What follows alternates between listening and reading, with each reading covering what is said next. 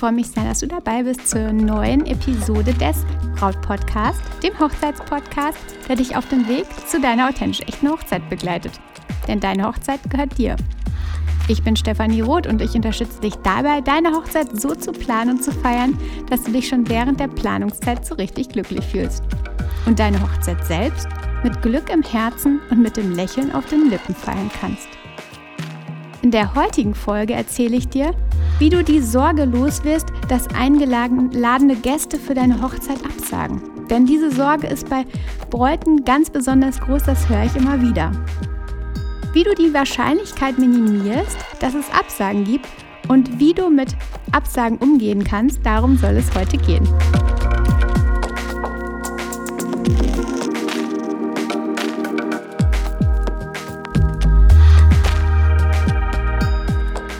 Vor einigen Monaten berichtet mir eine Freundin von einer Hochzeit, auf der sie selbst Gast war.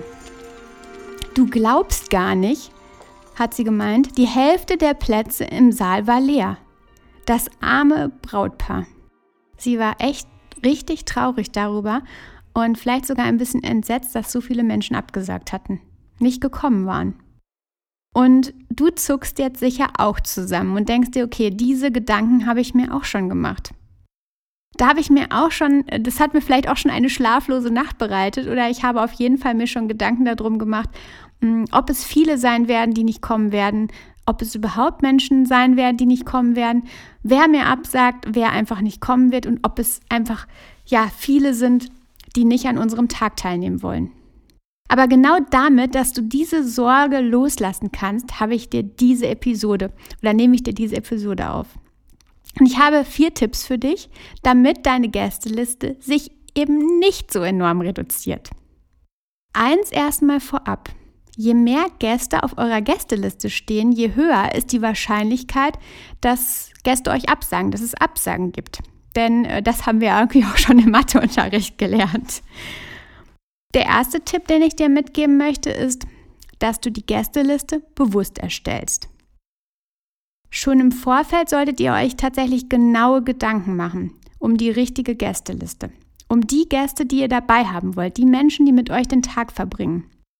Stehen nur Personen darauf, die dir und deinem Liebsten euch wichtig sind, dann ist die Wahrscheinlichkeit sehr gering, dass sie absagen. Nahestehende Personen, die wirklich euch am Herzen liegen ähm, und die euch nah sind, die sagen ganz, ganz selten ab. Und wenn dann nur aus einem triftigen Grund. Entfernte Verwandte, Arbeitskollegen, mit denen ihr einfach nicht viel Kontakt habt, für die ist es vielleicht eine nette Einladung, die sie erhalten, aber eben nicht mehr. Da fehlt die Wertigkeit. Also die Wertigkeit, euch ein, eine Freude zu machen oder selbst mit euch diesen Tag zu verbringen, die fehlt an diesem Punkt. Und dann ist die Absagequote definitiv viel geringer. Gehst du her und schaust, okay, welche sind unsere wichtigsten Menschen, mit denen wir Zeit verbringen, die sich auch freuen, dass sie die Einladung bekommen, dann sind genau das die Leute, die auf eure Gästeliste gehören. Sind es Menschen, wo du sagst, ja, die müssen wir einladen, weil XY hat sie auch eingeladen oder unsere Eltern wollen das oder ähm, das gehört sich doch so, dann sind es eher Gäste, die absagen. Wenn du mal auf dich schauen würdest und würdest denken, okay, der entfernte Verwandte ähm, oder die entfernte ähm, Arbeitskollegin, mit denen du eigentlich gar nicht so viel zu tun hast, lädt dich zur Hochzeit ein, dann würdest du ja auch eher absagen, als wenn deine liebste Cousine, mit der du schon als Kind zusammen gespielt hast, ähm, ihre Hochzeit feiert und dich einlädt. Genau. Also erster, erster Tipp, Gästeliste bewusst erstellen. Der zweite Tipp, den ich dir mitgeben möchte, ist, dass du frühzeitig Save the Date Karten versendest. Bestenfalls zwölf bis acht Monate vor der Hochzeit. Am besten, wenn die Location fest ist, dass äh, der Termin fest ist, dann kann die Save the Date Karte raus. Okay, vielleicht fragst du dich jetzt, was die Save the Date Karte ist. Im Grunde geht es darum, dass die Gäste bereits eine Information bekommen, wann eure Hochzeit stattfindet. Auf der Karte stehen dann einfach nur, es kann eine Postkarte sein, ähm, einfach nur die Infos, dass ihr heiratet und an welchem Datum. Mehr Infos aber einfach noch nicht. Die weiteren Infos folgen dann auf der Einladungskarte. Die braucht ihr ja jetzt noch gar nicht und die wisst ihr wahrscheinlich jetzt auch noch gar nicht.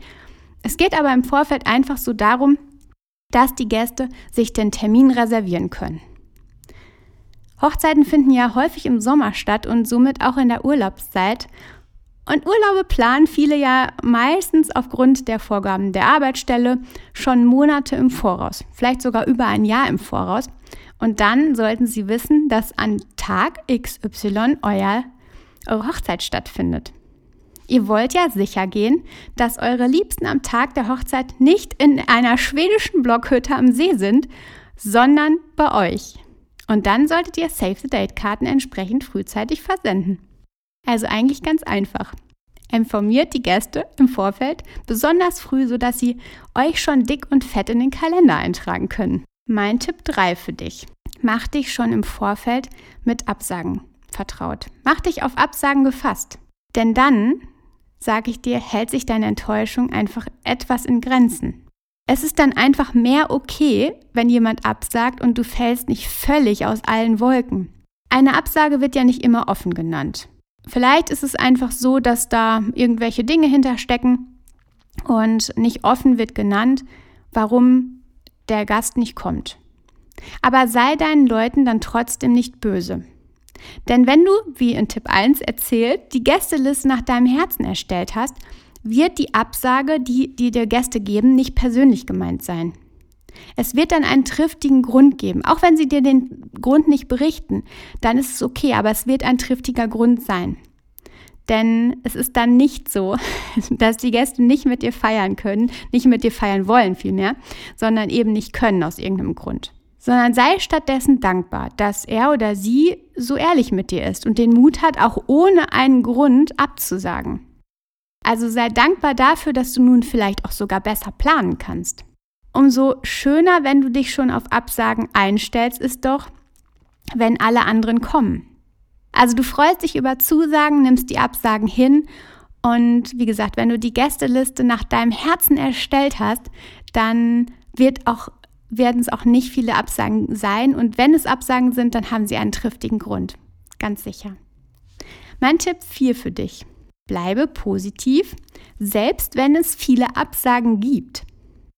Sei nicht deprimiert, wenn es mehrere Absagen hintereinander gibt, wenn die bei dir eintrudeln, wenn du nacheinander an mehreren Tagen eben diese negative Nachricht bekommst. Denn mal ehrlich, die Menschen, die dir absagen, haben entweder einen wirklich wichtigen Grund oder sie hatten es sowieso eigentlich gar nicht verdient, eure Einladung zu bekommen.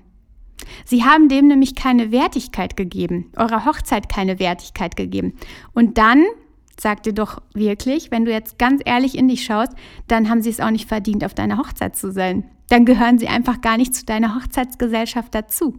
Vielleicht kannst du, wenn es mehrere Absagen gibt, in der Location den Saal auch wechseln. Da kannst du einfach mal nachfragen, weil vielleicht gibt es einen Ausweichsaal, der ein bisschen kleiner ist und dann ist es nicht so wie bei dem Beispiel am Anfang, dass der Saal, die Plätze dann komplett leer sind, sondern ähm, ja, dass ihr schaut, dass ihr in den kleineren Saal umswitchen könnt oder den Raum irgendwie optisch noch verkleinern könnt. Die Location hat vielleicht Ideen, vielleicht habt ihr Ideen. Ähm, sicherlich gibt es da Möglichkeiten. Wenn du schon im Vorfeld einige Absagen bekommst, dann schau da auf jeden Fall, dass ihr nicht verloren in dem großen Saal, in der großen Hochzeitslocation seid.